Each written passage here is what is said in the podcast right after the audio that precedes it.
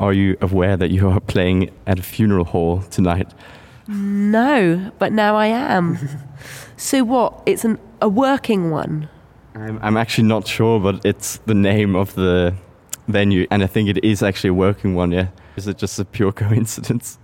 Well, if if they mean it's something to do with my, if my music sounds like it's music to die to, then I'm deeply offended. I wouldn't say that at all. I thought it was funny that somebody plays there in general. Yeah, yeah. no, but it's good. I think um, it's good to um, you know to get comfortable with death, be around death a bit more, and make it not such a sort of hidden away thing.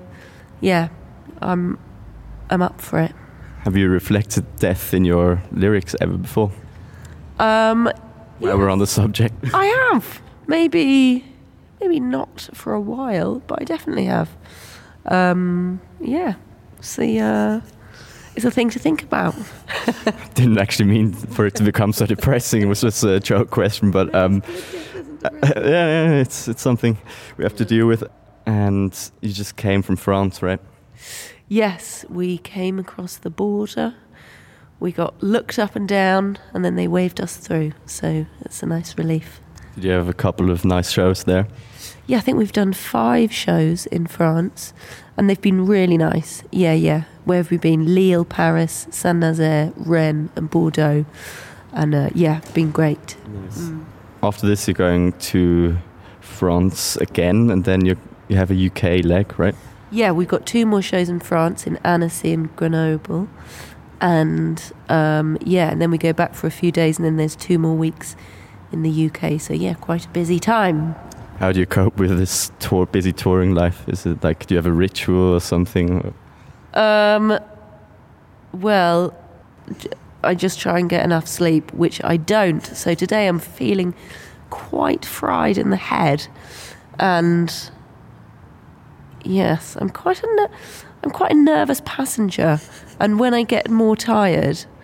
I become more nervous and then it stresses everyone out and I feel really bad about it because I'm always sort of like gasping and it's not it's not I feel bad because yeah. But yeah, it's good to try and look after yourself. It's not always possible, but it is. You know, we're doing all right. Yeah. I just heard that you actually got asked by Paramore and Blockbuster to open with them in April, right? What was your reaction? Yes, yes, darling. We're off on our stadium tour. Well, yeah, it's exci- It's very exciting. It's very nice to be asked. Yes, apparently Paramore are big Rozi Plain fans. but yes, it's so bizarre. It's that um, I can't even imagine it. But I'm excited. It will be an amazing experience. And um, yeah, but like when we announced it on the internet the other day, I feel like loads of people were sort of commenting, just being like, "What? What?" yeah, Surprising. yeah. Also, I mean, you've probably never played these kinds of ven- venues before, right? I, I don't know, like it's the O2 and what, are you scared or?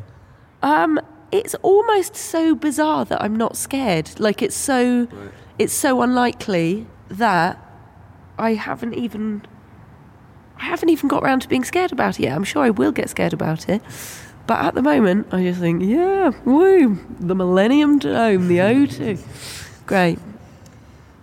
Maybe, I don't know how much time we have left, but um, I'll try to keep it short. Maybe about your new record, which got released in January, right? Prize.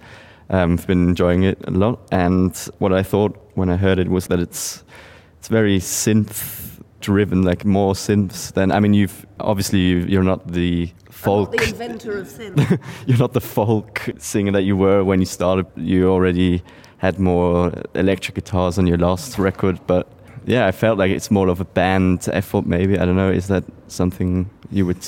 Uh, yeah, well, I sort of the last three records um, have been with Jamie, Gerard, and Amory as the band. So um, yeah, it's been that team for the last three ones. But yes, there, I, there is more synths on this record. Gerard had done a ridiculously good job playing millions of things. It's quite hard, so, you know, there's so much stuff on it that we've got to choose carefully when playing it live because it's impossible to play all the parts.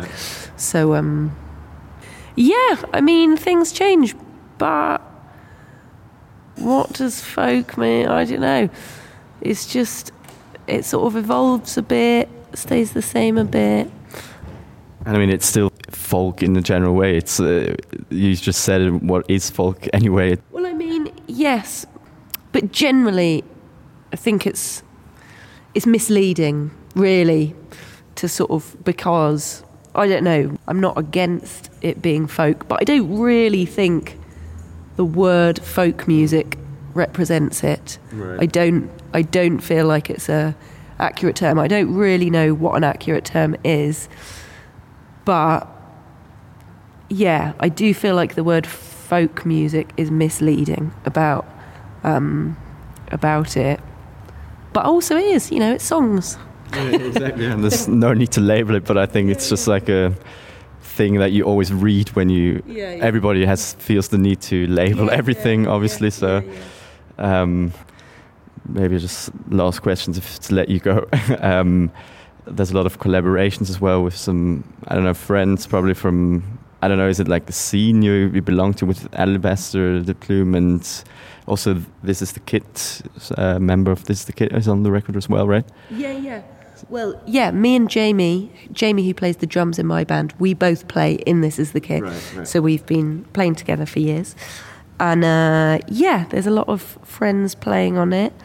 Um, and yeah, it's just I love I love um, getting other people in and sort of um, hearing how they sort of interpret the songs and what they can do to it. It's just it's such a privilege to sort of have people's window on things you could never think of yourself. And um, yeah, I just feel really. Uh, lucky that they're up playing on it because all the people playing on it, I really love their music.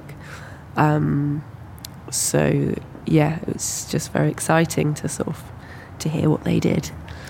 Very nice, and yeah, I think I'll let you go now because you have to go sound check. Um, but it was lovely talking to you. Really and I wish you all the best for your tour and for Paramore and tonight.